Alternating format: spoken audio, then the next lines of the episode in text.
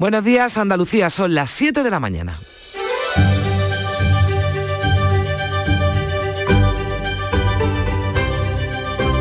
La mañana de Andalucía en Canal Sur Radio con Carmen Rodríguez Garzón.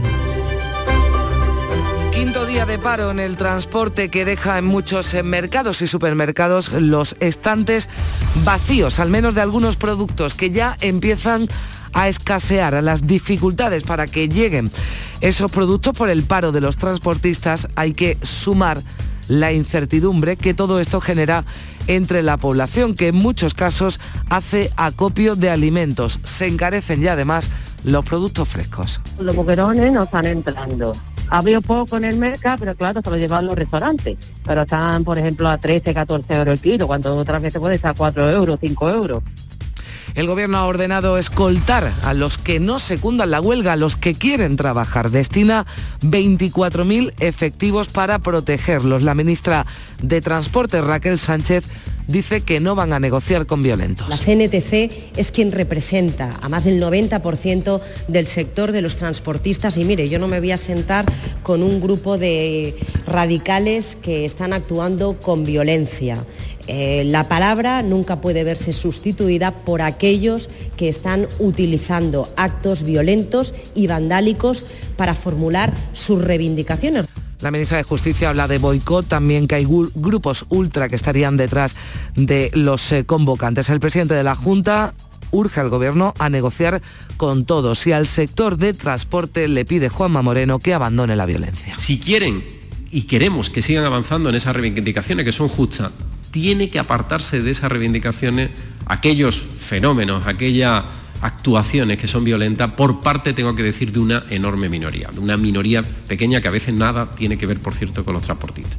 La guerra encara su cuarta semana. Joe Biden va a hablar hoy con Xi Jinping y Macron con Putin, mientras Turquía procura un encuentro cara a cara entre Zelensky y el presidente ruso. Las bombas siguen cayendo sobre Ucrania. En la ciudad sitiada de Mariupol no entra la ayuda humanitaria, la devastación es total. Calcula el ayuntamiento que el 80% de las viviendas de esta ciudad están en ruinas. A pie de calle cuentan algunos eh, ciudadanos que se mueren de hambre y se congelan.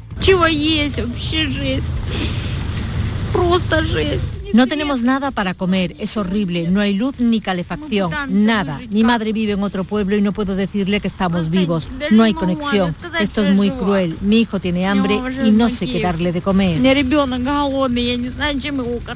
Un 71% de los españoles apoya que la OTAN envíe armas a Ucrania, así lo recoge el CIS de marzo que revela que los españoles están muy preocupados por esta guerra. En cuanto a las estimaciones de voto, el sondeo dispara al PSOE, PP y Vox, hunde las expectativas electorales de Unidas Podemos y mantiene la baja intención de voto a Ciudadanos. Núñez Feijóo ya es el preferido por los españoles para ser el próximo inquilino de la Moncloa. Desbanca a Yolanda Díaz. El presidente gallego ha sido protagonista, no obstante, en las últimas horas por decir esto. Lamentablemente hace algún tiempo tuvimos que sufrir el asesinato producido por un padre que después, por un problema con su pareja, asesinó a sus dos hijos. Eso no es violencia machista, eso es violencia intrafamiliar. Después Feijo ha rectificado recordando que Galicia es de las eh, comunidades pioneras en incluir la violencia vicaria, la que se ejerce sobre los hijos para dañar a la madre en su ley de violencia de género. La primavera va a entrar el domingo, será más cálida y con lluvias ocasionales que no van a poder compensar la falta de agua de los pantanos. El invierno que ya va a terminar. Ha sido el cuarto más seco de los últimos 60 años y también uno de los más cálidos porque las temperaturas han subido un grado y medio de media según meteorología. Hoy la previsión del tiempo nos dice que los cielos van a estar nubosos en el tercio oriental, poco nubosos con nubosidad de evolución diurna en el resto. No se descartan chubascos dispersos en la vertiente mediterránea, las temperaturas mínimas sin cambios, las máximas bajan en el litoral mediterráneo y suben en el interior oriental. El viento soplará con intensidad en el estrecho y en el litoral de Almería. Vamos a recorrer nuestra comunidad para conocer cómo amanece a esta hora a Cádiz, por ejemplo. Salud, Botaro, buenos días. Hola, ¿qué tal? Muy buenos días. Hoy tenemos el cielo despejado, 12 grados y llegaremos a los 18. En el campo de Gibraltar, Ana Torregrosa, buenos días. Buenos días, Carmen. Despejado también, 14 grados, la máxima prevista 18. En Jerez, Pablo Cosano. Cielo cubierto, ¿qué tal? Buenos días, 11 grados, ahora mismo 19 de máxima. En Huelva, Sonia Vela, buenos días. Buenos días, por aquí prácticamente despejado. Llegaremos a los 21 hoy. En la capital tenemos ahora 11 grados. Como iniciamos la jornada en Córdoba, Mar Vallecillo, buenos días. Buenos días, pues con 10 grados de temperatura y cielos despejados. La máxima será de 20. En Sevilla, Pilar González. Cielo con algunas nubes. La máxima prevista es de 20 grados y ahora tenemos 12 en la capital. ¿Y qué tal en Málaga, José Valero? Pues cielo un poco nuboso. Tenemos ahora 13 grados, llegaremos a los 19. Marbella puede que llueva por la tarde. En Jaén está Irene Lucena, buenos días. Muy buenos días, cielos despejados a esta hora, 8 grados en la capital y máximas que se esperan de 18. Seguimos en Granada, Susana Escudero. Hola, buenos días. Tenemos 7 grados de temperatura, cielos cubiertos, alcanzaremos los 16. Y terminamos en Almería con María Jesús Recio. Muy buenos días, tenemos nubes, viento en el levante, lluvia de barro en las sierras y más calor, 21 grados la máxima, 16 ahora mismo.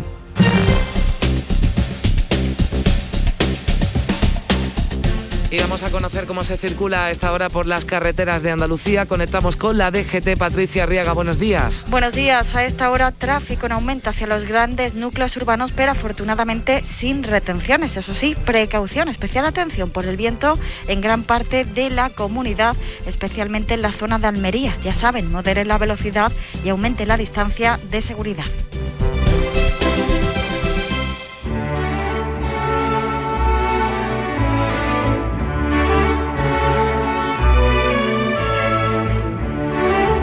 7 y 7 minutos escuchamos ya el tempranillo, los primeros versos de Antonio García Barbeito. Tempranillo de la chuminá.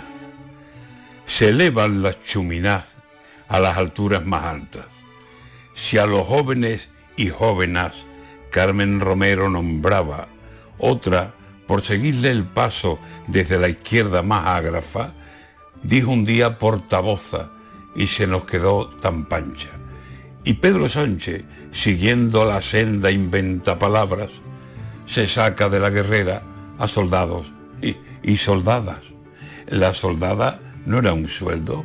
Pedro, repasa, repasa, no vaya a ser que te líes con la tropa y un día salgas llamándole soldadura a la soldadesca, mi arma. ¿Eso es lenguaje inclusivo o son ganas de liarla? ¿Pido ser tropo y no tropa o lo impide la metáfora? ¿Y qué digo? ¿Ente o enta cuando de ella se habla? No siempre sobra de labios, es señal de buena labia. Gracias Antonio García Barbeito que volverá al filo de las 10 de la mañana con sus romances perversos.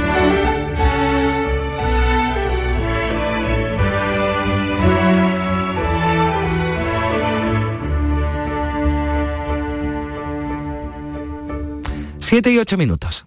Antonio, Ander, Jordi, La Pauli, Jimena, Mari Carmen, Alberto, Luis. En España hay 47 millones de maneras de llamar al feminismo. Y un día para celebrarlo. Diego, Rigoberta, Anita. 8 de marzo. Plan corresponsables. Ministerio de Igualdad. Gobierno de España.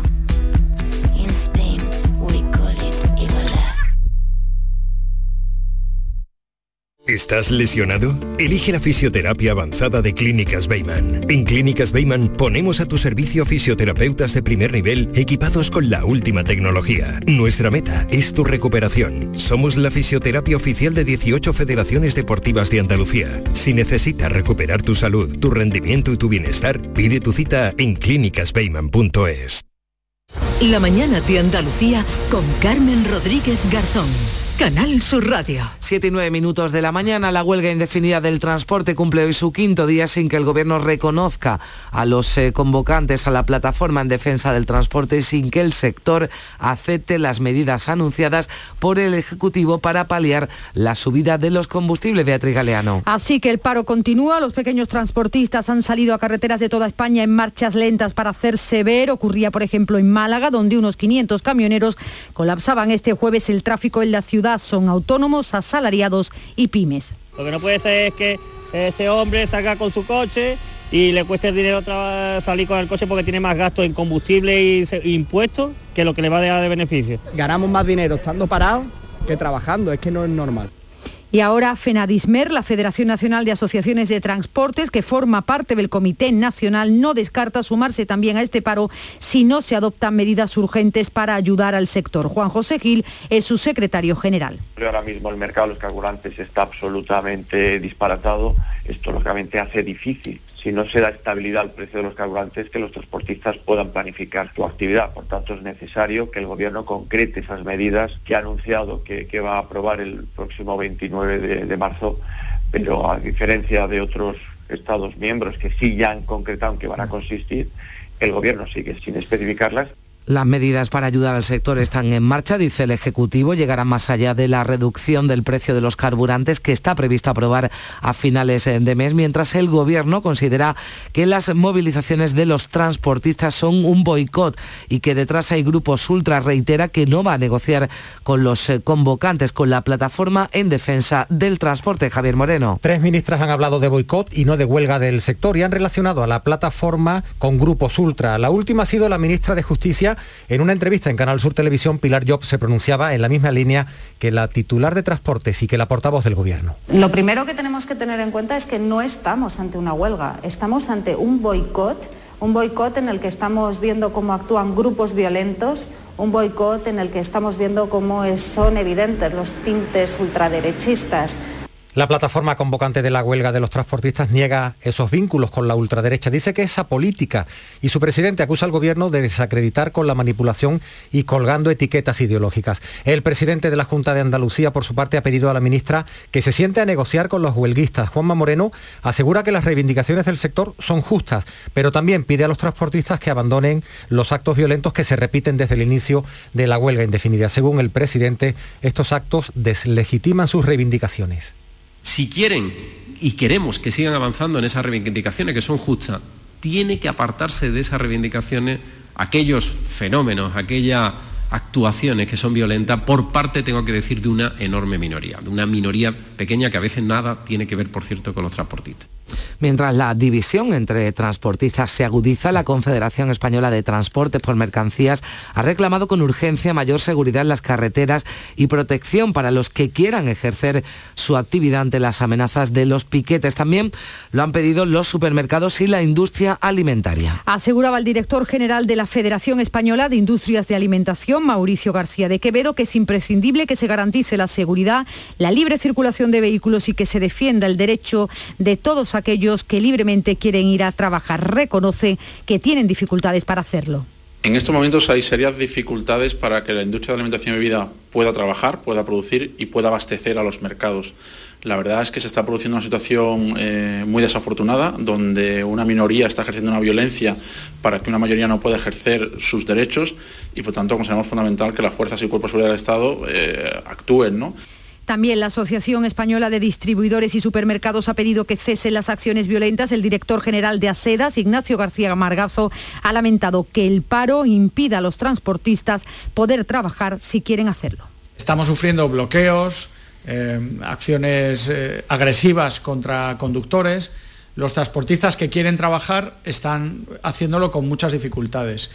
Y eso eh, no tiene ninguna justificación y además pone a la sociedad en riesgo de problemas, molestias, eh, problemas de abastecimiento que nos parece que en estos momentos son absolutamente injustificados. Y esa imagen es la que se encontraban en Sevilla esta madrugada. Se encontraba, por ejemplo, Adrián Frutero, que llamaba al club de los primeros y que describía así lo que estaba viendo. Como es fruta que aguantan en las cámaras pues varias semanas incluso, el plátano viene de Canarias en verde, necesita un proceso de maduración, pues nos acogió, digamos, los almacenistas que me sirven a mí, los acogió cargados. Y la fruta en sí está faltando muy poca, solo la de aquí del terreno, como la fresa o algo así, pero la fruta que viene de fuera ha cogido porque aguantan en las cámaras. Ya están viviendo situaciones, están viviendo situaciones de tensión, tanto que, por ejemplo, en Córdoba la Guardia Civil ha tenido que custodiar tres convoyes de pienso desde la fábrica de Cobap para alimentar el ganado y no tener que parar la producción de leche. También consecuencias económicas que se extienden. Las empresas de exportación de Almería dicen que están perdiendo 3 millones de euros diarios y se ha tenido que parar la producción de la fábrica que azucarera tiene en Jerez de la Frontera y que da empleo a 200 personas. Desde Rumanía, el presidente del Gobierno pide a la Unión Europea que no dilate la toma de medidas para frenar la escalada de precios de la energía. Pedro Sánchez sigue intentando que en la cumbre de los 27 de la próxima semana se apruebe el desacople del precio de la electricidad y el gas. Hoy se va a reunir con los líderes de Italia, Portugal, Grecia y Alemania. Sánchez ha venido apostando por cerrar un acuerdo europeo en el Consejo de los días 24 y 25 de marzo, pero ahora hace hincapié en los tiempos y en la importancia de no alargar las decisiones. Creo que es importante el que la Unión Europea actúe de manera urgente y no posponga la decisión que evidentemente está afectando ya no solamente a las pequeñas y medianas empresas, a la industria de nuestro continente, de nuestra Unión Europea, sino también, lógicamente, a los ciudadanos y ciudadanas a los que nos debemos. España cuenta con el apoyo de Rumanía en este sentido tras haber recabado el de Eslovaquia y Croacia y está pendiente de los contactos con Irlanda, Italia y Alemania. La ministra portavoz Isabel Rodríguez ha anunciado una reunión el próximo lunes con las comunidades autónomas para fijar por escrito las medidas a tomar para la rebaja del precio de la luz y de los carburantes. Y desde Andalucía, el consejero de Hacienda, Juan Bravo, exige al Gobierno que no espere al 29 de marzo, como ha anunciado, sino que tome ya medidas. Yo creo que lo que requiere no es esperar al día 29, si me lo permiten, es que los ciudadanos están sufriéndolo ya. Es que hay empresas en Andalucía que se han parado su producción y creo que la respuesta la exige ya. Creo que no es solamente un análisis de bajada de impuestos, que también creo que ya es un, un clamor popular. Creo que el propio presidente Sánchez, ahora sí ya después de muchos meses en los que había otros en los que le decíamos esta posición, lo ha aceptado.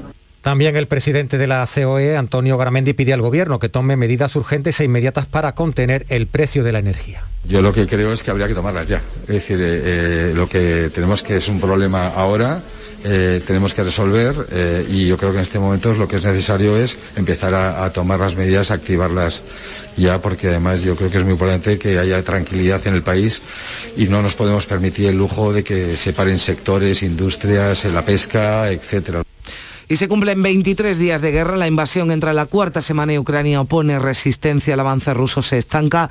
Los servicios de inteligencia de varios países avanzan que el Kremlin estaría ultimando el despliegue de más soldados y también de mercenarios de Oriente Próximo. A esos soldados se ha dirigido esta noche el presidente ucraniano Volodymyr Zelensky. El presidente Ronald Reagan dijo una vez en Berlín, señor Gorbachev, derribe este muro. Y esto mismo le digo a usted, querido canciller Scholz, destruya este muro, dele a Alemania el liderazgo que se merece para que sus descendientes estén orgullosos de usted. Eran las palabras que dirigía Zelensky al Parlamento alemán también ayer y Estados Unidos y China vuelven a contactar hoy. Joe Biden va a hablar directamente con Xi Jinping, le va a pedir que medien el conflicto y que no apoye a Putin con armas ni con dinero. Hay previsto un encuentro entre Emmanuel Macron, el presidente francés, y Putin, mientras la diplomacia intenta favorecer un encuentro cara a cara entre Putin y Zelensky. Turquía se ha ofrecido ya a organizar ese encuentro. En cuanto a los datos de la pandemia, la tasa de incidencia incidencia ha subido un punto y medio en Andalucía, se sitúa ya en 286 casos por cada 100.000 habitantes. La Consejería de Salud ha notificado este jueves 2.700 positivos por coronavirus en 24 horas y ha sumado 15 fallecidos. En los hospitales hay 587 pacientes con COVID, 70 de ellos en cuidados intensivos. Con estos datos, el consejero de Salud no prevé que a corto plazo haya una séptima ola de COVID porque la Organización Mundial de la Salud no ha dado ningún tipo de alerta. Jesús Aguirre ha recordado que la sexta ola está ahora mismo en una línea plana y que todavía hay que mantener la precaución, sobre todo ante la Semana Santa. Pide, por tanto, precaución y contención.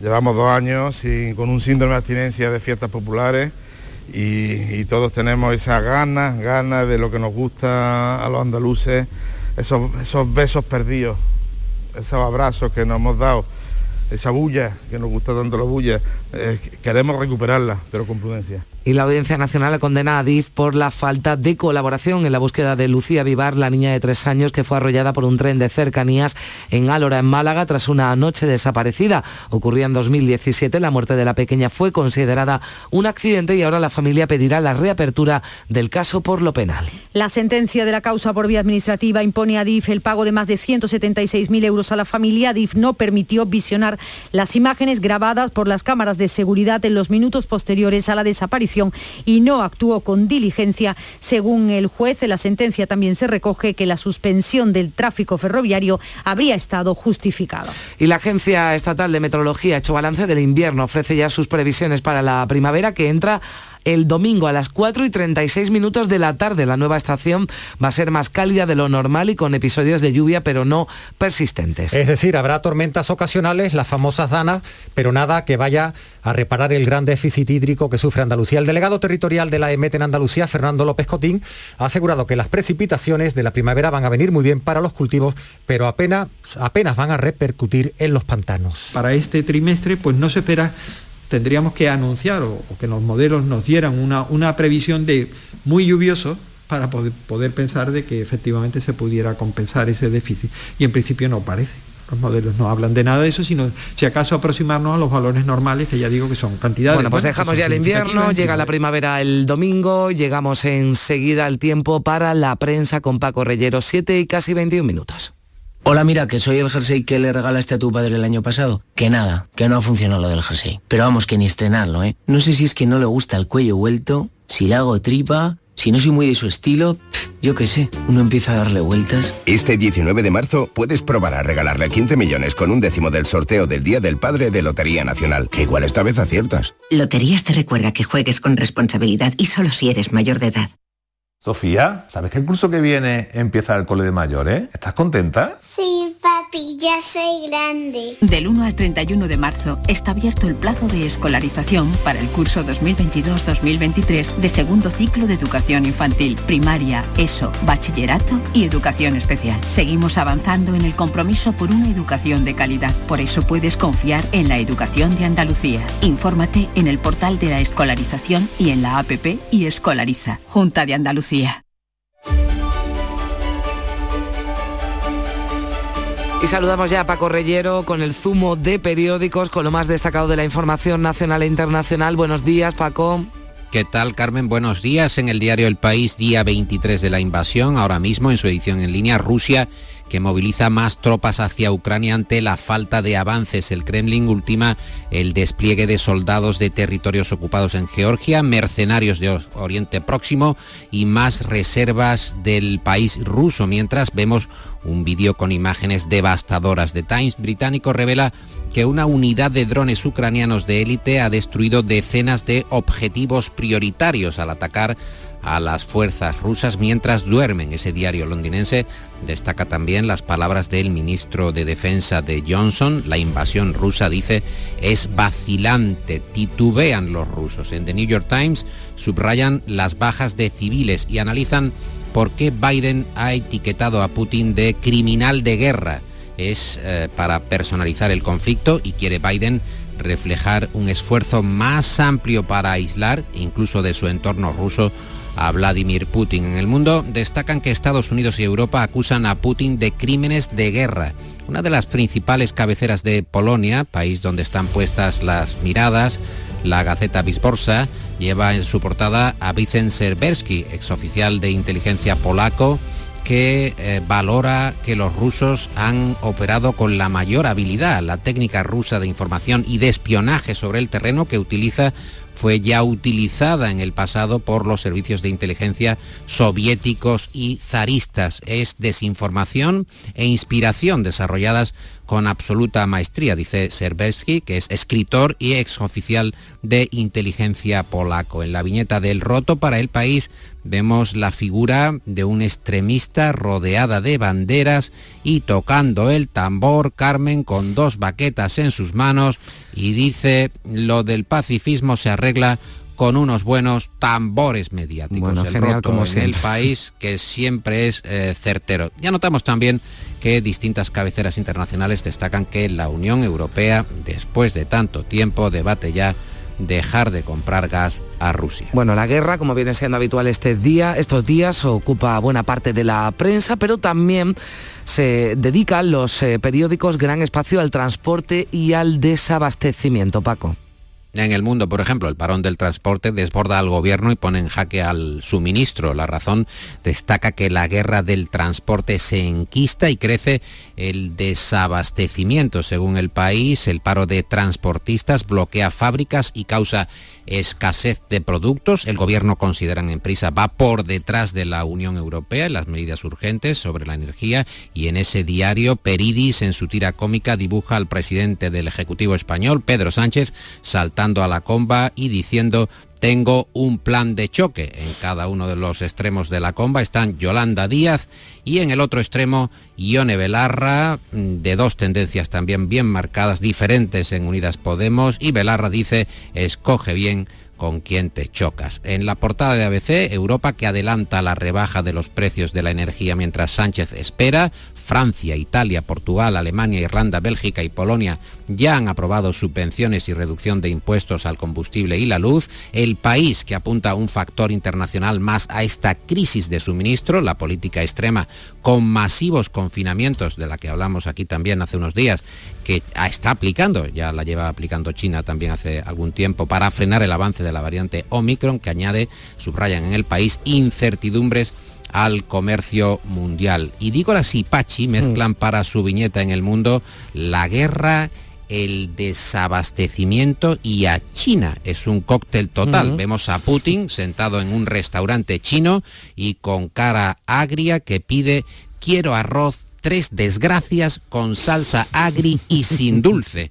Y el camarero de ese restaurante chino es Xi Jinping, el presidente del coloso chino, que contesta no sé si tenemos. En el diario.es destacan las palabras de la vicepresidenta y ministra de Trabajo Yolanda Díaz. Nos gustaría decir que no, pero esta crisis va a afectar al empleo considera Díaz y en el editorial de ABC son muy críticos mm. precisamente con esta parte del gobierno, con esta actitud. El discurso oficial del gobierno, dicen ABC, se llena de tópicos sobre la protección a los trabajadores cuando en realidad no actúa como sí hacen otros países, ni frena el empobrecimiento colectivo. Bueno, pero hay también otras eh, informaciones eh, interesantes de carácter nacional hoy en la prensa, Paco. En el diario.es encontramos que el no a la independencia ganaría con claridad en un referéndum en Cataluña según el CEO, que es el CIS catalán en definitiva. De las conexiones independentistas con Putin en el editorial del Mundo recuerdan que a Esquerra no le molestó la ayuda rusa el 1 de octubre. Esquerra compartió el liderazgo de aquel golpe de Estado, dicen en el mundo, y ejerció con entusiasmo de caja de resonancia de la desinformación del Kremlin. Hay mucho de piquetes, mucho de opinión sobre mm. el desabastecimiento en general, sobre la actitud del gobierno para frenar la escalada, la polémica entre el gobierno, pero entiendo que ahora mismo los oyentes quieren saber de los deportes realmente. Bueno, porque claro, hay un día que hay que analizar, hay que analizar, no sé yo, hay que analizar y hay que saber dar muy bien la información deportiva en estos momentos como hace Nuria Gacín. Pues enseguida la saludamos. Eurojackpot, el mega sorteo europeo de la 11, está de aniversario. 10 años repartiendo cientos de millones por todo el continente. Y si no, que se lo pregunten a los afortunados que el Eurojackpot ha convertido en millonarios durante todo este tiempo. Bueno, a ellos y a todas sus generaciones, porque el Eurojackpot de la 11 reparte cada semana botes millonarios. No los dejes escapar. Décimo aniversario del Eurojackpot. Millonario por los siglos de los siglos. A todos los que jugáis a la 11, bien jugado. Juega responsablemente y solo si eres mayor de edad. Pues Nuria Gaciño, que nos cuenta siempre todo muy bien, pero que hoy tampoco es que le vayamos a dejar mucho tiempo porque no, hay buenas noticias, ni para unos ni para otros. Nada. Nos hemos quedado sin equipo andaluces. Sevilla y Betis, que no van a estar en el sorteo de los cuartos de final de la Liga Europa de hoy, ambos que hayan anoche eliminados en la prórroga. El Betis que partía ante el Entran de Frankfurt con la desventaja de los de la ida logró empatar la eliminatoria y forzar la prórroga gracias a algo en el minuto 90 de Borja Iglesias, pero cuando ya todos pensábamos que se decidirían los penaltis el partido, Guido Rodríguez marcaba en su propia portería justo en el minuto 120. Así que los verdiblancos se despiden de la Liga Europa, al igual que el Sevilla, que ante el West Ham dice adiós demasiado pronto a su competición fetiche. Pésima imagen la ofrecida en Londres por el conjunto de Nervión, que terminó perdiendo por 2 a 0. El único superviviente el Barcelona. En la Champions también estaremos pendientes de los rivales que le toquen hoy al Madrid, al Villarreal y al Atlético de Madrid. Y en las semifinales de la Copa del Reina estará el Sporting de Huelva que ganó ayer. Bueno, vamos a dejarlo aquí, ¿no? Mejor. Correcto. después, después tenemos cinco minutos. Haya pasado lo que haya pasado para, para el deporte. ¿Con, ¿Con qué cerramos, eh, Paco? Hoy? Siempre, siempre está bien escuchar en cualquier caso a Nuria Gaciño. sea como sea, aunque sea un día luctuoso, aunque sea un día triste. En el Independiente escuchamos canciones padre, que es la expresión mexicana para referirse a canciones buenas, pero en esta ocasión utilizando la polisemia, canciones del Día del Padre, como esta de Cat Stevens, preciosa, que se llama Padre e Hijo. Bueno, pues magnífica, ya lo saben, por si la quieren copiar para mañana, que es el Día del Padre. Gracias Paco, adiós Nuria. Hasta ahora. Hasta ahora.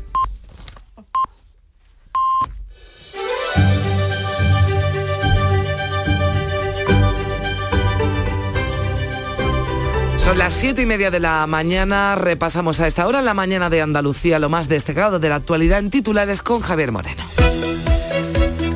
Quinto día de paro del transporte minorista, la escasez de productos frescos es patente en supermercados y lonjas y no entran materias primas a numerosas empresas. Los piquetes dificultan el paso de los camiones. Este jueves se han visto pedradas y lunas rotas. El gobierno ha ordenado escoltar a los que no secunden la huelga. El presidente de la Junta urge al gobierno a negociar con todos y al sector del transporte a abandonar la violencia. La ministra del ramo reitera que no hablará con quienes ejercen el boicot y la convocante plataforma en defensa del transporte sigue decidida a mantener el paro hasta que el Ejecutivo los escuche. Pedro Sánchez continúa con su gira europea en busca de aliados que apoyen su plan para reformar el mercado energético. Hoy se verá en Roma con los líderes de Italia, Portugal y Grecia. Será una cumbre a cuatro de la que puede salir un frente sur con una postura común. Por la tarde cenará en Berlín con el canciller alemán. La guerra encara la cuarta semana. Joe Biden hablará hoy con Xi Jinping y Macron con Putin, mientras Turquía procura un encuentro cara a cara entre Zelensky y el presidente ruso. La ciudad sitiada de Mariupol se convierte en símbolo del dolor reducida escombros sin ayuda humanitaria y con su población hambrienta, helada y escapando a cuentagotas. Siguen llegando refugiados a España, Andalucía, 60 lo hacían este jueves al campo de Gibraltar, 50 aloja a Granada. 60 refugiados han llegado este jueves al campo de Gibraltar, como decía, 50 aloja en Granada. Hoy se constituye la comisión que se va a coordinar la llegada de estas personas y sigue saliendo ayuda de todo tipo. Un camión viaja desde Málaga a Ucrania con mil sacos sudarios para los cadáveres. La Comisión de Salud Pública ha retomado hoy la futura estrategia de control de la pandemia. Ultimará el protocolo de asistencia sanitaria a los ciudadanos ucranianos. En Andalucía, la consejera de Salud ofrece todo su calendario vacunal a los que llegan, sean mayores o niños. Adif tendrá que indemnizar con 176.000 euros a la familia de la niña de tres años, Lucía Vivar, arrollada en Álora, en Málaga, por un tren de cercanías. La sentencia concluye que no colaboró en su búsqueda ni ordenó parar el tráfico ferroviario. La familia pide la reapertura del caso por lo penal. Y la primavera entrará el domingo, va a ser más cálida y con lluvias ocasionales que no van a compensar, eso sí, la falta de agua en los pantanos. El invierno que acaba ha sido el cuarto más seco de los últimos 60 años y uno de los más cálidos. Las temperaturas han subido de media a un grado y medio según meteorología. Y vuelve el Festival de Cine de Málaga después de dos años de parón. El actor Pepo Nieto para presentar la gala inaugural que pueden seguir a partir de las 8 de la tarde en Canal Sur Televisión. Miguel Reyán va a recibir la biznaga Ciudad del Paraíso y abrirá el certamen la película Código Emperador del realizador Jorge Coira. Y recordamos también la previsión del tiempo para este viernes, Javier. Así es, porque se va a la calima, pero seguimos con cielos nubosos en Andalucía, más nubes cuanto más al este de nuestra comunidad. No se descartan chubascos dispersos en la vertiente mediterránea. Bajan las temperaturas máximas en el litoral mediterráneo occidental sin cambios en el resto y van a soplar hoy vientos variables flojos en el litoral de la provincia de Málaga y de componente este en el resto de nuestra comunidad. Pues así, ya casi que nos vamos a despedir del invierno. Mañana último día, 4 y 36 minutos de la tarde del domingo, entra la primavera. Ahora son las 7 y 33 minutos de la mañana. No te creo. Que la tarjeta Mastercard profesional de Cajamar no tiene comisión de emisión y además te bonifica con 50 euros en tu primera compra de ese importe o superior durante febrero y marzo. Como lo oyes, solicítala antes del 31 de marzo y date prisa que vuelan. Es solo para las primeras 900 contrataciones. Tarjeta emitida por Cajamar Caja Rural. Más información en nuestra web y oficinas. Es real, se llama Mastercard Profesional. Vuelven los compadres y vuelven con El Mundo es Vuestro. Apiádate de mí, cojones, y me llama, me escribe o algo. Cayetana me puso un ultimátum, o tu compadre o yo. Chihuahua. No, es mi hija. Estreno en cines el 18 de marzo. ¿Te lo vas a perder? La Euroferia es una idea mía. Las claves económicas con Paco Bocero. 7 y 34 minutos de la mañana, Paco Vocero, ¿qué tal? Buenos días. Buenos días, ¿qué tal, Carmen? Ya estamos a viernes, que se nos llena la boca y hoy es día, bueno, de, de historia o de análisis. ¿Qué nos toca hoy? Pues mira, estamos exactos a viernes con una agenda de noticias económicas bastante complicada y en este panorama vamos a hacer un pequeño análisis, vamos a echar un vistazo de nuevo a las criptomonedas y a sus novedades. Y es que hay que hacer una referencia al comunicado que los reguladores financieros de la Unión Europea, las autoridades bancarias, de los mercados de valor y de seguros y pensiones lanzaron ayer sobre los riesgos que entrañan si no se entienden y se cree que son un vehículo fácil, rápido y seguro para ganar dinero. La verdad es que el comunicado es bastante duro en la forma y advertencias que realiza, recordando que todavía hay muchos países europeos donde las criptomonedas no están reguladas. En nuestro caso, los reguladores y supervisores, el Banco de España, la Comisión Nacional del Mercado de Valores y la Dirección General de Seguros, que también han suscrito el comunicado, Recuerdan que ahora mismo solo hay un registro de las empresas que pueden llevar a cabo estos servicios y una circular sobre la publicidad de las criptomonedas. ¿Y qué advertencias contiene ese comunicado, Paco? Pues mira, las que ya conocemos y que son obvias, pero vamos a recordarlas una vez más. La primera, las fluctuaciones extremas de precios que sufren, es decir, la subida y bajada extrema y repentina, que no solo representan muchas veces un carácter especulativo, sino que hacen que no sean adecuadas como reserva de valor ni como medio de intercambio de pago. La segunda tiene que ver con la publicidad engañosa especialmente a través de las redes sociales y YouTube. Ojo, ojo al YouTube, mm. porque eh, se centra en las posibles ganancias, pero no en los riesgos, advirtiendo también contra esos influencers que en las mismas redes las promueven. La tercera sería la ausencia de protección en caso de que se sufra una estafa, recordando que al no estar regulada no se puede disfrutar de los derechos y medidas de protección para los consumidores. La cuarta, la complejidad de muchas que no la hace entendible ni recomendable. De ahí se sigue advirtiendo de que hay muchas que son directamente falsas, porque recordemos que actualmente hay más de 17.000. Y finalmente, sobre los riesgos de los ciberataques, los riesgos operativos y los problemas de seguridad. Es decir, que el cuidado que hay que tener a la hora de invertir en criptomonedas, bueno, a mí ya se me están quitando las ganas, pues alguna vez me lo había planteado. El riesgo es muy grande. Está bien, hay que conocerlos, ¿no? Los riesgos. Sí, el mensaje, como decía antes una vez más, es advertir que la inversión es muy arriesgada que hay que conocer bien las criptomonedas y su funcionamiento para hacerlo. Y es cierto, lo que ocurre es que con todos los inconvenientes, las criptomonedas, el Bitcoin fundamentalmente se ha abierto paso y tarde o temprano las autoridades van a acabar regulándolo. Lo que hay que distinguir a la hora de hacer una inversión es entre las empresas y profesionales que están registrados y son confiables, que se pueden consultar perfectamente y hay muchos para invertir en Bitcoins y quienes las utilizan para estafar. Pero esto ha ocurrido y ocurre con muchos activos financieros que no son solamente las criptomonedas. Y es que las advertencias de ayer al menos sirven para dar confiabilidad a estos profesionales que sí saben invertir en ellas. Bueno, pues en fin, hay que acudir siempre a los eh, profesionales como nos gusta acudir, Paco, los viernes a la buena música. Bien, hoy nos vamos a ir con un poquito de alegría viendo el panorama como está y nos vamos con Franz Ferdinand, que vuelve de nuevo con un disco de grande éxito y en este caso con un par de canciones nuevas. Una de ellas es esta, Curious, Curioso.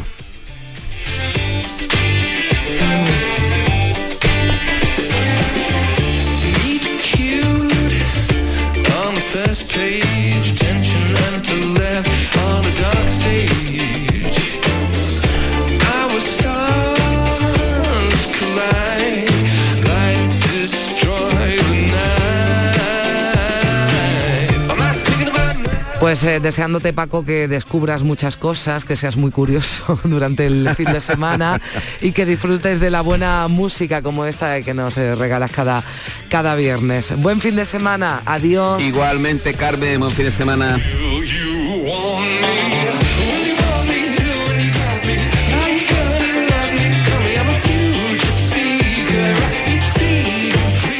La mañana de Andalucía en Canal Sur Radio con Carmen Rodríguez Garzón. Desde Frutos Secos Reyes tenemos algo que contarte y te va a encantar. ¿Eres de pipas con sal? Estás de suerte. Lanzamos las nuevas pipas con sal del tostadero de Reyes. Más grandes, más ricas y con un sabor mmm, que no querrás otras pipas con sal. Pipas con sal del tostadero de Reyes. Las del paquete negro. Tus pipas de siempre. Disfruta de Andalucía y de la radio hasta enamorarte. Escucha, siente y déjate seducir por una tierra repleta de tradiciones, de una gastronomía de bandera, de patrimonio cultural fascinante y una gente única. En Gente de Andalucía, los sábados y domingos desde las 11 de la mañana con Pepe da Rosa. Quédate en Canal Sur Radio, la radio de Andalucía.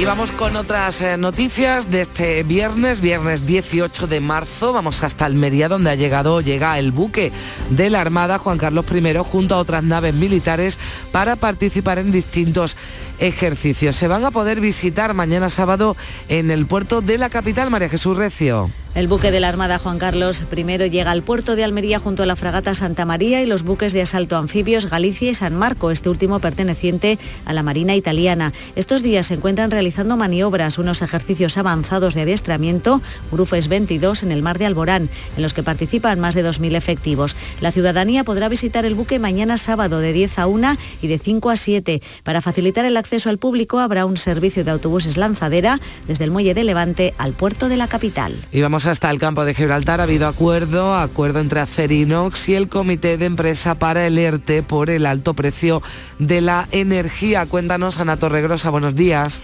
Hola, buenos días. Pues sí, el comité de empresa ya ha trasladado en asamblea a los trabajadores eh, las condiciones de este acuerdo sobre este ERTE que tiene unos eh, detalles, unas condiciones muy similares al que se adoptó en 2020 por la pandemia. Entre otras cosas, se mantiene el 85% del salario y se respetarán vacaciones y pagas extra.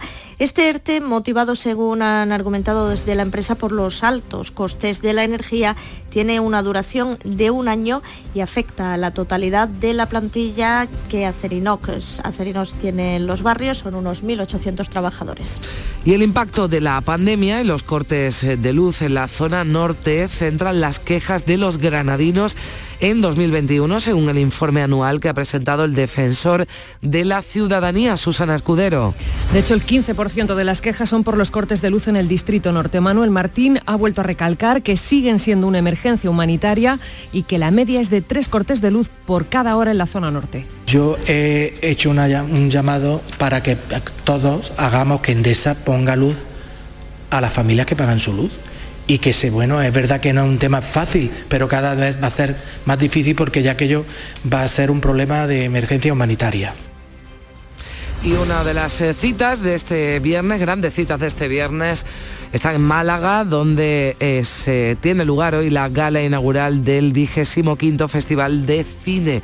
Canal Sur emite hoy en directo a partir de las 8 esa gala, que va a ser presentada por Pepón Nieto en el pabellón Martín Carpena. Cuatro producciones participadas por esta casa van a estar presentes en el certamen. José Valero.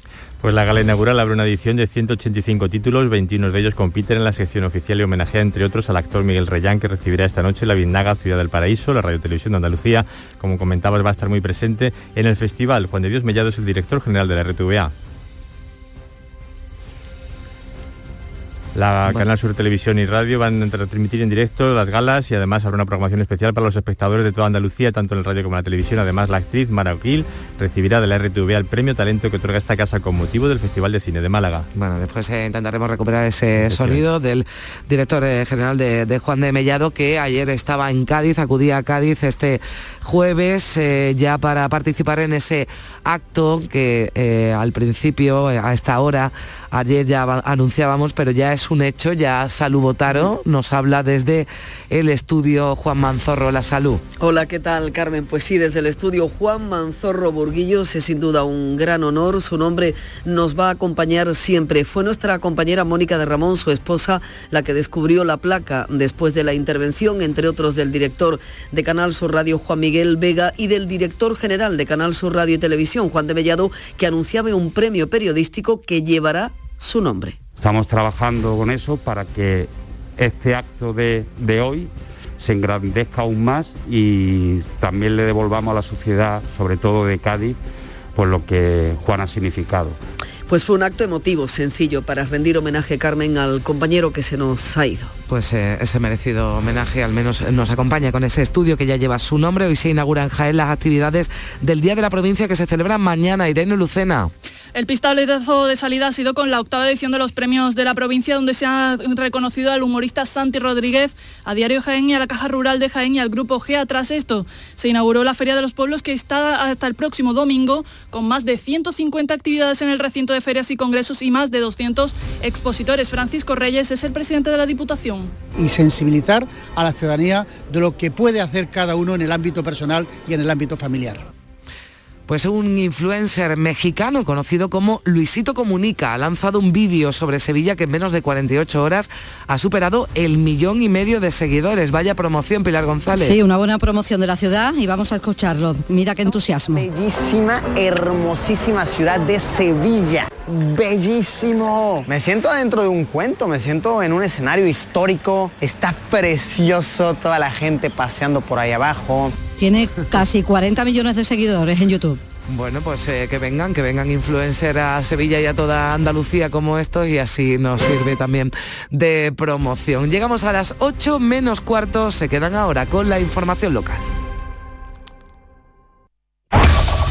En la mañana de Andalucía de Canal Sur Radio, las noticias de Sevilla.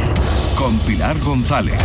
Buenos días. Los transportistas en huelga anuncian para hoy un nuevo acto de protesta, una marcha como la protagonizada este jueves que colapsó la S30 en algunos tramos. Hoy es un día clave en mercados de abasto y supermercados porque se aprovecha para hacer las compras de la semana. Hoy veremos si llega o no la mercancía que se necesita en esta quinta jornada de huelga de transportistas. A esta hora hay retenciones de 3 kilómetros en la entrada a Sevilla por la A49, uno por el patrocinio, uno por la autovía de Coria y dos por la de Utrera. En el interior de la ciudad el tráfico es intenso, la entrada por el Alamillo, Avenida Juan Pablo II, Avenida de Andalucía, Kansas City y también por la Avenida de la Paz. Tenemos el cielo con algunas nubes, viento del este flojo y la máxima prevista es de 22 grados en Écija, 21 en Lebrija y 20 en Morón y en Sevilla. A esta hora 12 grados en la capital.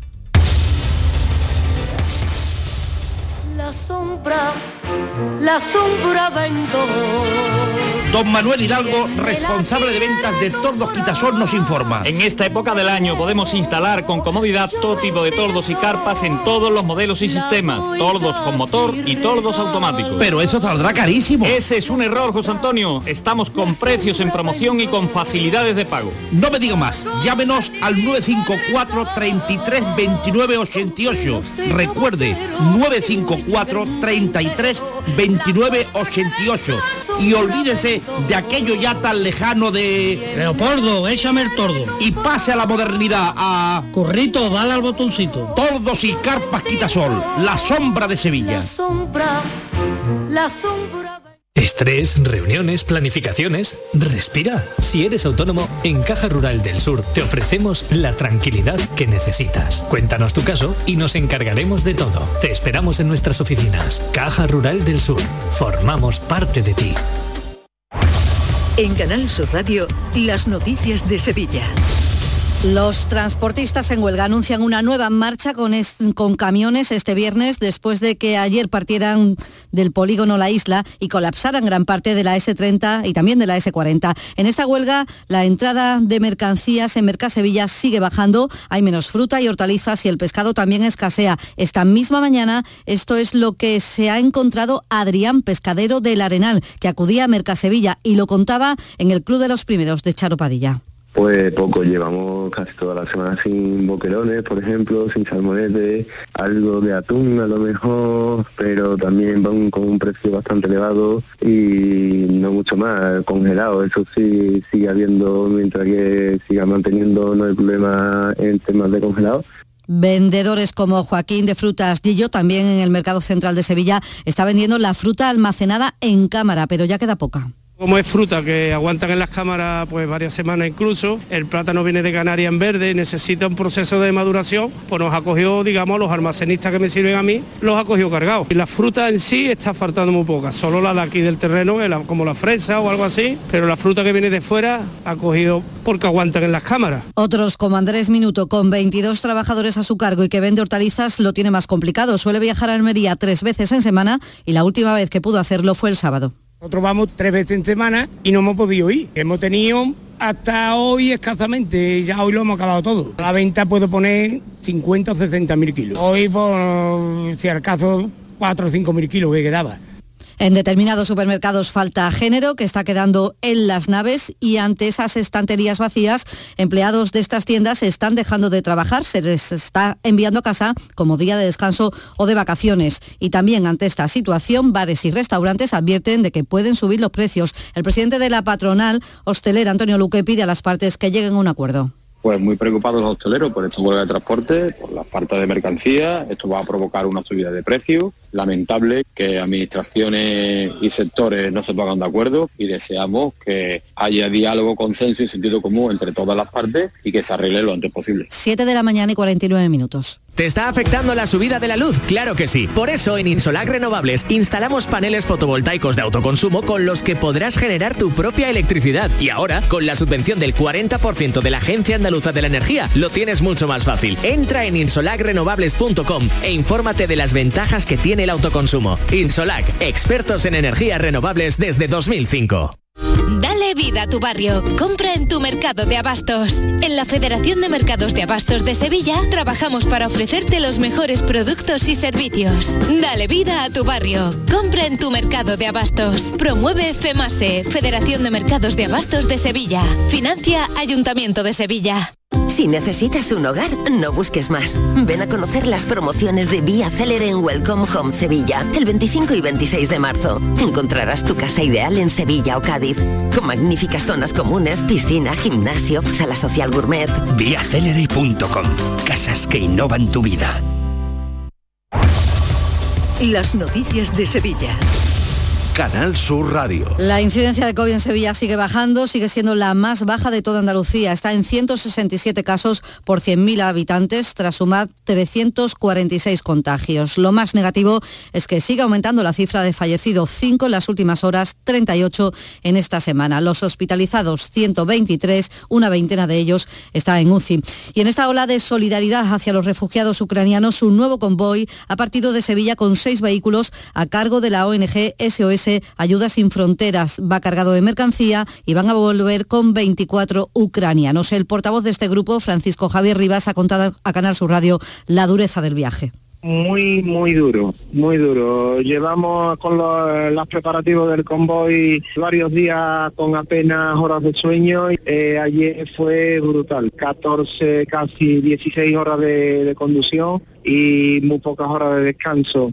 Hoy está previsto que llegue el autobús de la Hermandad de Santa Marta de la capital con casi 60 ucranianos, la mitad de ellos niños, y esta mañana el Ateneo entrega los productos de higiene personal para los ucranianos recogidos en su sede. Y el Hospital Virgen del Rocío va a acoger a personas procedentes de Ucrania que necesiten asistencia sanitaria. Lo ha detallado el consejero de Salud, Jesús Aguirre con una parte específica de quemados, que ya hemos reservado un volumen de cama, de oncología pediátrica y otra serie de patologías preparadas para lo que nos demanden y para darle la máxima cobertura a cualquiera eh, que lo necesite eh, vehiculizado a través del propio Ministerio de Sanidad. ¿eh? Y en laboral les contamos que el SAS y el Comité de Empresa del Hospital de Bormujos han acordado ya los servicios mínimos para la jornada de huelga del próximo miércoles. Lo ha detallado el presidente del comité, Javier Ordóñez. Rompimos que un domingo un festivo de funcionamiento del hospital, más también está aumentado en los tratamientos y en las intervenciones quirúrgicas oncológicas. Y además los sindicatos UGT y comisiones obreras han ratificado el preacuerdo logrado del convenio de la limpieza. Cobrarán un 7,4% más. Es el preacuerdo de subida salarial. Y el Pleno del Ayuntamiento de Sevilla ha aprobado modificar el PGO para evitar, entre otras cosas, que se sigan construyendo residencias universitarias y grandes edificios en la avenida de La Palmera. El delegado de Hábitat Urbano, Juan Manuel Flores, espera que el cambio de este PGO suponga un antes y un después. Se pretende con esto marcar un punto diferente un punto de inflexión que permita una situación en la que no tengamos que vivir ejemplos anteriores hasta y que ya conocemos y ha generado las controversias que ya todos sabemos. Lamenta Izquierda Unida que se siga construyendo una tercera residencia en el número 38 de La Palmera porque se le concedió la licencia antes de que se iniciara esta modificación. Sin embargo, el arquitecto Javier Queralto de la Asociación Palmera Agenda 2029 cree que el ayuntamiento todavía puede rectificar el terreno de Palmera 38 se vuelva al origen, o sea, con una densidad mucho más baja que la que supone una residencia universitaria como la que está aprobada y que le compense si hace falta a los promotores en un terreno en otro sitio. También en este pleno, el portavoz de Ciudadanos, Álvaro Pimentel, ha acusado al gobierno municipal de complicar el día a día de los sevillanos con tantas obras en la calle. Cruz Roja, Carretera de Carmona, Miraflores, ahora la ronda histórica. Se hace esta obra de manera urgente y sin planificación previa con otras obras que se están desarrollando en la ciudad. Y yo lo que le pido, que no convierta la ciudad en una ratonera y el alcalde Antonio Muñoz pide altura de miras. Y usted sabe que en movilidad somos una ciudad deficitaria. Lo que no vale es que cuando se acometen algunos de, o se intenta superar algunos de estos déficits, ¿eh? pues pongamos el grito en el cielo y que le demos más protagonismo a esas molestias coyunturales. También se ha aprobado que la escritora Almudena Grandes tenga una calle en Sevilla. Y hoy se estrena la película de los sevillanos Alberto López y Alfonso Sánchez de los compadres. Es El mundo es vuestro. Puede pasar de todo en, en, un lugar de la Mancha, que es como arranca la película, porque el espíritu de, ibérico, el, el, sueño ibérico, el Quijote, el Sancho, todo lo que somos como país, esa metáfora sobre el poder, está en el mundo es vuestro. Ahí queda esa invitación para ir al cine. 8 grados en Pruna hasta ahora, 11 en Pilas, 12 en Sevilla. La mañana de Andalucía. Aquadeus, el agua mineral natural de Sierra Nevada, patrocinador de la Federación Andaluza de Triatlón, les ofrece la información deportiva.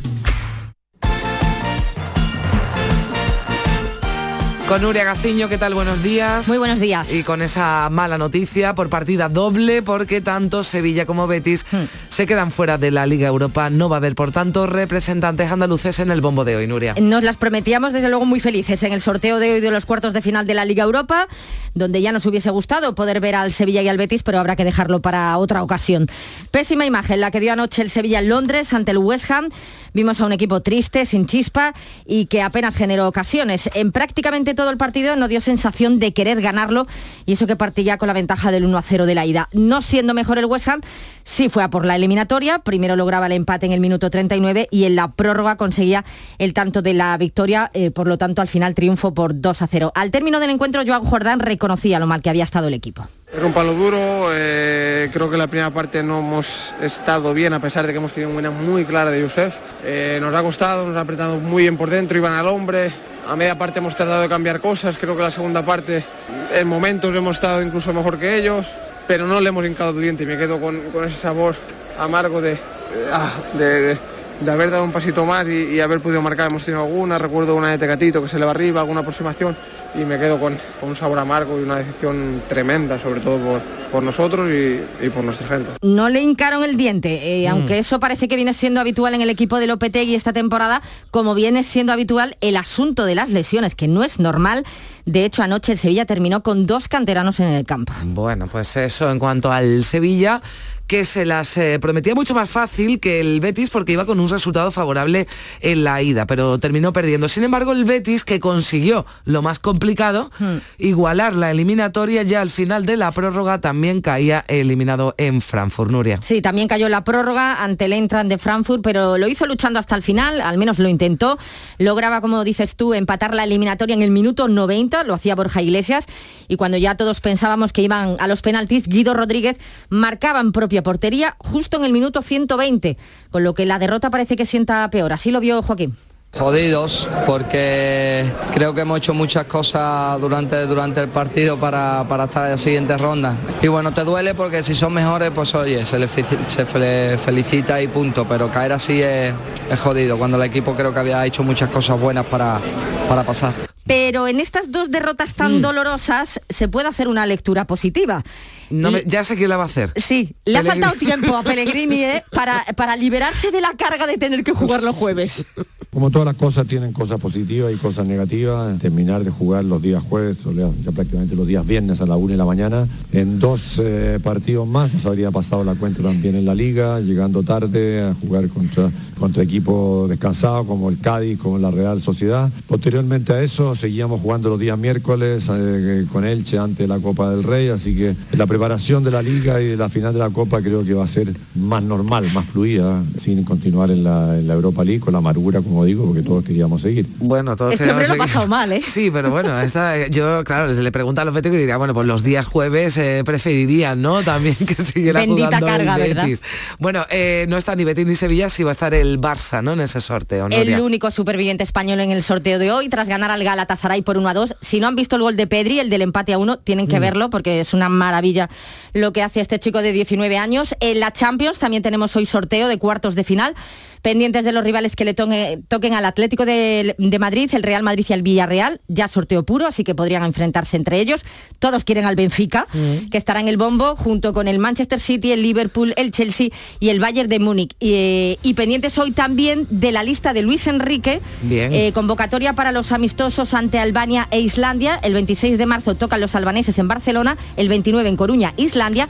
Y vamos a ver qué sorpresas hay en lo que serán las bueno, a ver primeras si pruebas. se refleja en esa lo que está ocurriendo en la liga, que esto ya no es para los, mismos de siempre. A ver, a ver. Arriba, ya Aquadeus, ahora más cerca de ti, procedente del manantial Sierra Nevada, un agua excepcional en sabor, de mineralización débil que nace en tu región. Aquadeus Sierra Nevada es ideal para hidratar a toda la familia y no olvides tirar tu botella al contenedor amarillo. Aquadeus, fuente de vida, ahora también en Andalucía.